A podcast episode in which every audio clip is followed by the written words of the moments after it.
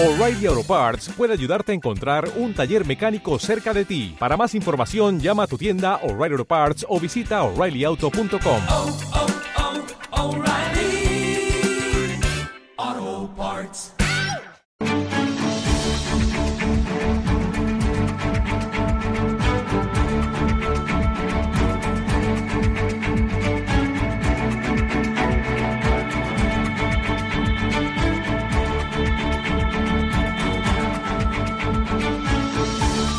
Doblado, ¿qué tal? Buenos días. Hola Susana, buenos días. ¿Cómo es el mercado? Eh, bueno, el mercado ha mejorado en las últimas tres o cuatro sesiones. Ya a finales de la semana pasada, el jueves, plantamos velas potencialmente alcistas en, en Europa. Eh, y ayer tuvimos un, anteayer, perdón, un patrón envolvente muy, muy llamativo, sobre todo en el mercado de futuros. DAX y Eurostox abrían a las 8 de la mañana muy abajo. Y ese tipo de formaciones, en principio, son potencialmente alcistas. Ayer tuvimos ruptura de las primeras resistencias en Europa, vuelvo a insistir en esta idea, porque como sabes el IBEX se quedó completamente fuera una vez más, aunque yo estoy intentando recuperar. Pero eh, en principio todo eso es positivo.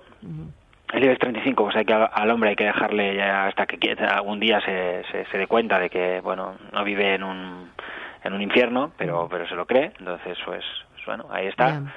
Y, y yo pienso que en zona de soporte, como hemos visto un poco al mercado eh, en Europa, respondiendo con un mercado norteamericano que ayer marcó de modo más o menos general, quizá con el Dow Transportes, las demás medias eh, directoras, las que son más importantes para los analistas técnicos, pues casi todas hicieron máximos históricos o están muy cerca de ellos. Eh, bueno, me me parece que es un contexto que hace difícil la pérdida de soportes de modo sostenible en Europa. Eh, ayer también, por ejemplo, vimos la marca de máximo histórico en gráfico ajustado por dividendo y ampliación, o sea, total return de- del, ETF más importante del mundo de emergentes. Eh, al hacer esto, ese ETF ha roto los máximos del 2008. Eh, es- estaría cerrando un movimiento lateral bajista de, de más de 10 años o de 10 años. Esas cosas no pueden ser negativas para un analista técnico. Entonces, eh, eh, que el IBEX está a su bola, sí. Que Europa ha tenido una corrección, pues para mí bastante inesperada en, en dimensión en las, en las dos primeras semanas de este mes. Sí, que es inquietante. Hombre, pues sí, si cerramos así el mes, pero al mes le quedan todavía ocho sesiones y si siguiéramos recuperando, al final no dejaría de ser una, una vela de transición. Em, no puedo no puedo mostrarme muy negativo eh, con lo que con lo que hay sobre la mesa, aceptando que aún no mostrándome negativo, pues puede haber partes del mercado, como es el caso del IBEX. Recuerdo, creo hace un par de semanas en tu programa, un, un oyente me decía que le esperaba Telefónica mucho más abajo y yo se lo descartaba.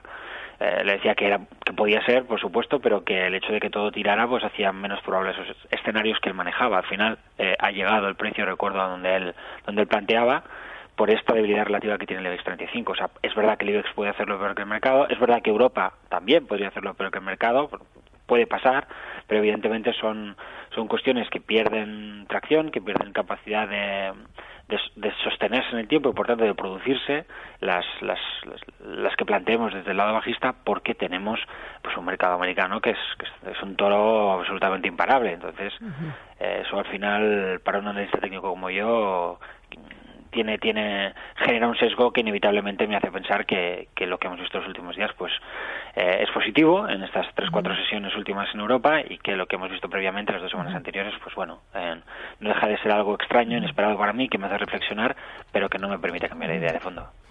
Eh, entonces, eh, ante este escenario, ¿qué estrategia deben seguir los ahorradores, tanto los que están dentro como los que están fuera? Bueno, la estrategia, si estás dentro, esencialmente debe ser mantener, eh, pienso. Eh, si hay que hacer algún retoque, pues lógicamente tiene que ser, y eso casi siempre es así, buscar fuerza relativa y prescindir de la debilidad. Es más mm, difícil de hacer de lo que parece, porque siempre la fuerza relativa te pide stops más alejados y y la tentación de, de ver, por ejemplo, mira, esto es la semana pasada, lo digo porque yo mismo lo hago. La semana pasada eh, yo he comprado BBVA en la Sí. zona de 7 euros.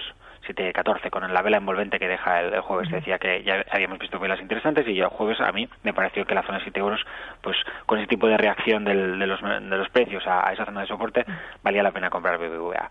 Bueno, me podría haber ahorrado la tontería y haber buscado un, un valor internacional de los cientos que tengo en mi pantalla que estuvieran haciendo algo interesante. Bueno, eh, no dejo de ser español y me miro mucho lo que pasa aquí, eso me sesga hacia ahí ine- inevitablemente por mucho que intente evitarlo.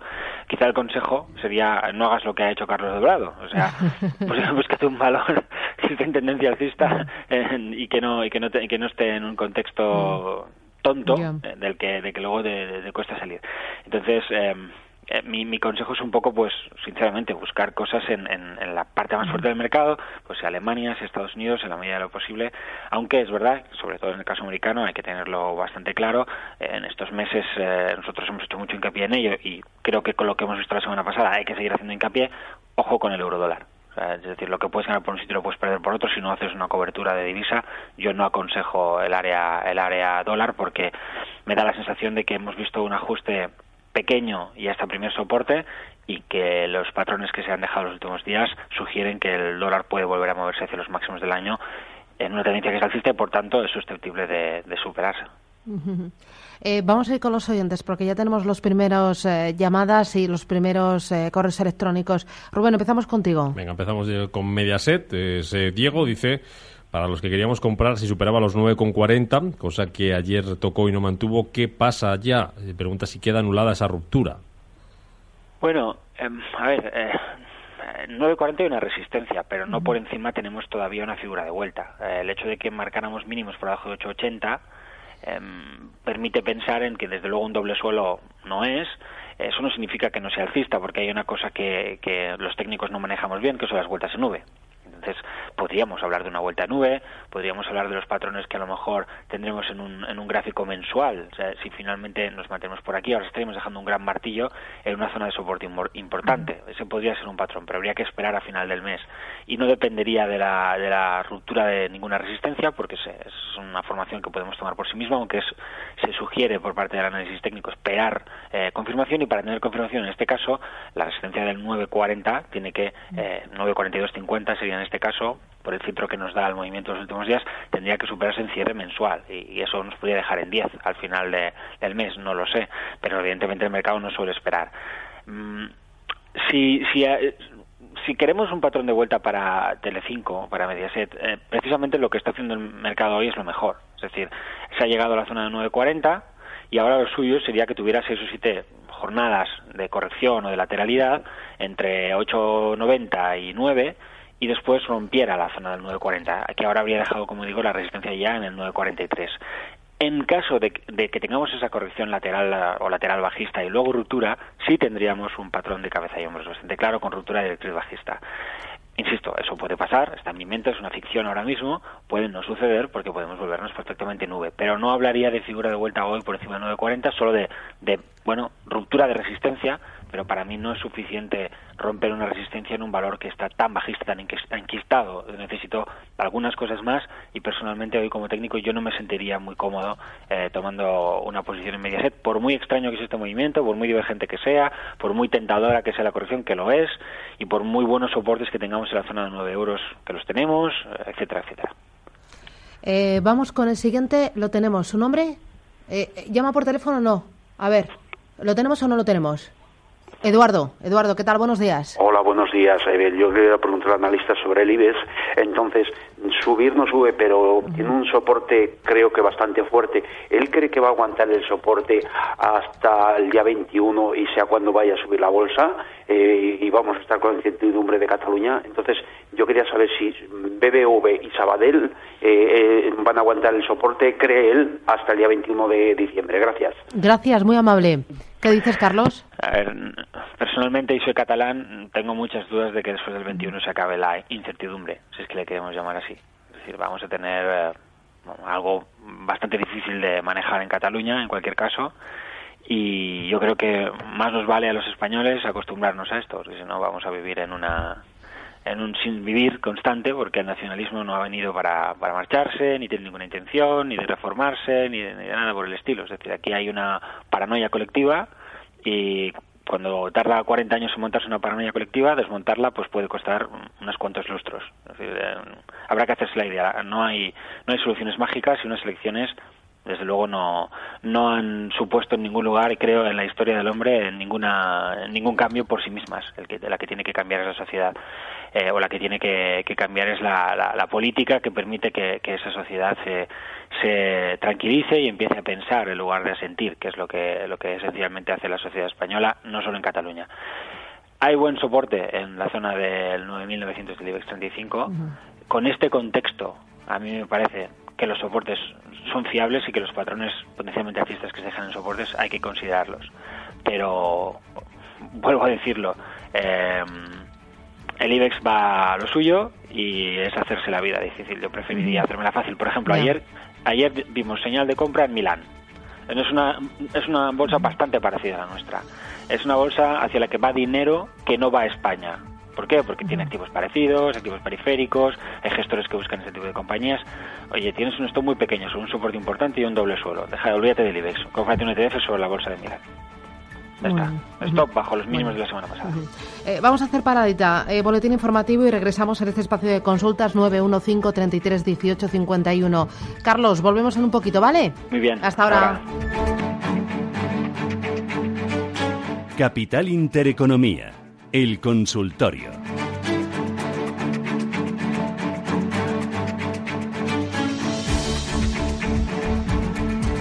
Consultorio Bolsa Española con Carlos Doblado, estratega de Ágora Asesores Financieros EAFI. El teléfono que pueden marcar para participar y plantearnos sus dudas 91533 1851 sobre eléctricas, constructoras, telecomunicaciones, sobre Inditex, sobre BBVA, sobre Lieberman, lo que quiera. Esta es su casa y este es el consultorio de Capital Interecono- Intereconomía. Tenemos más llamadas y algún WhatsApp, Rubén. Sí, María nos pregunta por día. Dice, ¿qué pasa con día? Las tengo compradas a 4 euros. Ayer cayeron mucho. Pregunta el motivo. Hoy va un poquito mejor la cosa. Recuperan 1,24%. Están casi en esos 4 euros, en 3,98. Bueno, eh, el motivo para un analista técnico puede ser muy distinto que para un analista fundamental, por supuesto. Eh, de hecho, los analistas técnicos no tenemos mucho interés en los motivos. Es decir, para nosotros es más importante la tendencia. Cualquiera que tenga en cuenta la tendencia de día desde hace meses o desde hace muchas, muchas semanas, pues no va a caer la tentación de comprar estos títulos.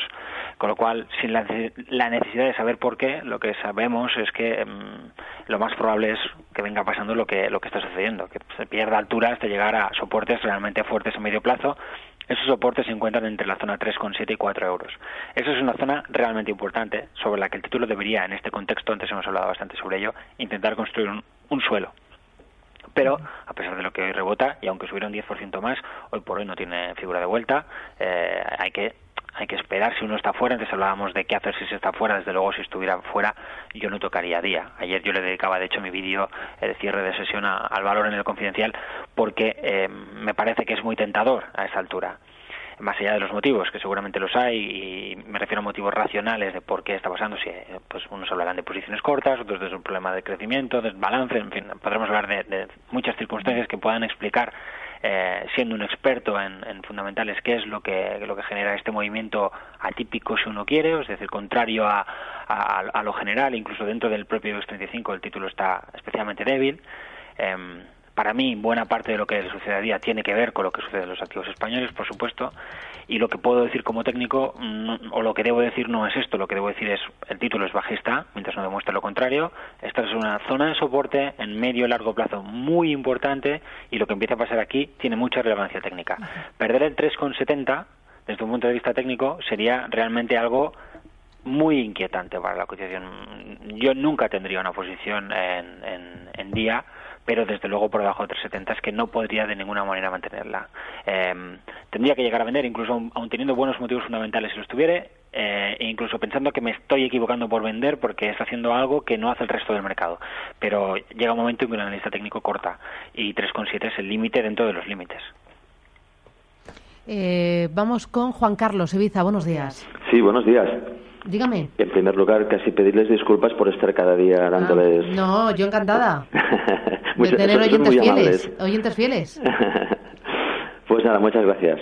Y entonces, a preguntarle a Carlos que me estoy planteando eh, invertir con un ETF en algún índice y entonces preguntarle en qué uno o dos índices, uh, si estuviera en mi caso, invertiría él. Muy bien. Gracias. De acuerdo, gracias a ustedes. Hasta otra. ¿Qué dices, Carlos? Bueno, pues antes he comentado que para mí el más el más evidente ahora mismo es el es el MIP italiano, el FTSE MIP. Si tuviera que tomar uno, tomaría ese. Invertiría sobre sobre esa referencia con stop eh, bajo los mínimos de la semana pasada.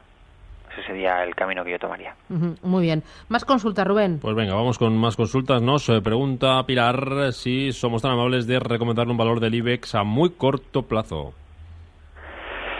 Un valor de muy corto plazo.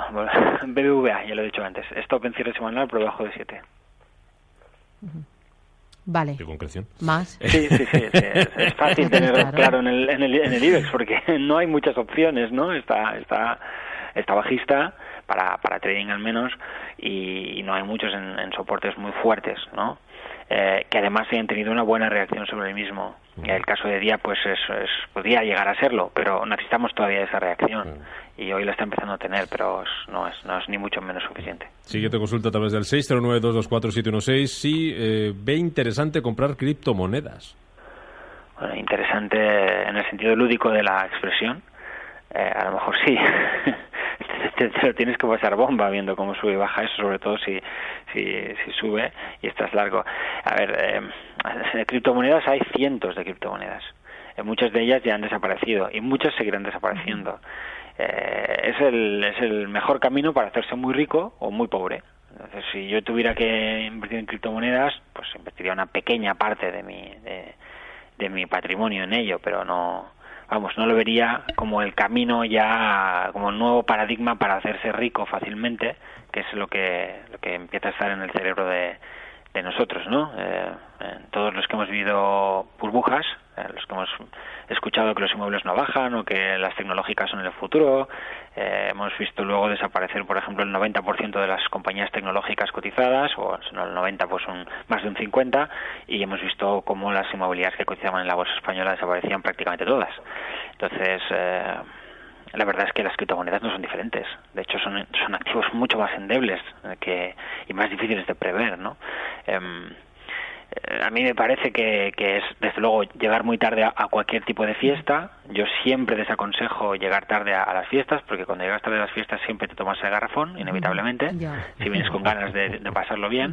Eh, y esta fiesta hace mucho tiempo que empezó, ¿eh? pero mucho tiempo que empezó. Entonces, claro que puede durar. Claro que se puede el Bitcoin ir a... Yo realmente hace unos días escribía un artículo donde decía el Bitcoin va a caer un 50%. Eh, de momento me, me voy a quedar con las ganas, parece, ¿no? Pero el, el hecho es que si el Bitcoin se va a 10.000 o a 12.000 o a 15.000, es decir, si se va a 15.000, sube un, un 100%, que sería muchísimo en los próximos 12 meses, no habría hecho más que la cuarta parte de lo que ha hecho desde enero. Es decir, es que, es que eso, digamos que no sería nada. Precisamente porque no es nada, caer un 50% es una cosa que puede pasar en cualquier momento, porque en el mercado cosas que no significan nada pasan todos los años. Entonces aquí correcciones del 50% son correcciones de mínimos. Y si no se producen ese tipo de movimientos, pues los que no estamos en moneda virtual, yo no estoy, em, pues no tenemos nada que hacer en ellas en principio, salvo que queramos asumir un riesgo ilimitado. Muy bien. Eh, última llamada, Agustín. Buenos días. Muy buenos días. Dígame. Por favor, que a ver qué opina de SACIR y de tubos reunidos. Y una pinceladita de FCC, a ver qué Bien. opina. Vale, estupendo. Gracias. Gracias. Adiós. Una pinceladita de FCC y lo otro, tubos reunidos. ¿Qué dices? Bueno, FCC hace tiempo que es un valor que, que tiene que tiene muy poco interés, ¿no? Eh, pues ha tenido su, su OPA, eh, cotiza marginalmente en, en nuestra bolsa. Eh, a mí no me, no me gusta demasiado. Tubos reunidos no me gusta nada. Es decir, la corrección de los últimos meses le mantiene bajista. Es verdad que ha dejado un proceso potencialmente alcista en la zona 082. Eh, pero si pierde 0,82, desde luego puede seguir o debe seguir corrigiendo. Y que No- nos vamos. no me voy, que me quedo sin tiempo. Carlos, eh, muchísimas gracias por atendernos. Que tengas Muy buen bien. día. Igualmente. hasta Rubén, luego. tenemos foro fiscal después del boletín informativo, ¿verdad?